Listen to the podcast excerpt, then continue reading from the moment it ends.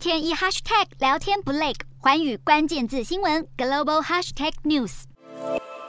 日本政府将在今年九月二十七号，在东京日本武道馆为遇刺身亡的前首相安倍晋三举行国葬仪式。现任首相岸田文雄将担任治丧委员会会长，费用全部由国家负担。这让安倍同时成为二战后第二位荣获国葬待遇的日本首相跟平民。根据战前日本的国葬令，除了天皇等皇室成员之外，曾经建立丰功伟业的首相、大臣跟元帅等，在逝世后都有可能举行国葬。而在战后，规定变成只有天皇才能获得国葬待遇。但实际上，日本除了为1989年驾崩的昭和天皇大举国葬之外，也曾经为1967年过世的前首相吉田茂举行国葬。吉田茂曾经带领日本走出战后困境，功绩卓越，也是在安倍之前唯一获得国葬殊荣的平民。而对于国家贡献巨大的政界人士，日本还有一种仅次于国葬的合同葬与国民葬，两者是近几十年来历任首相逝世后普遍举行的葬礼仪式。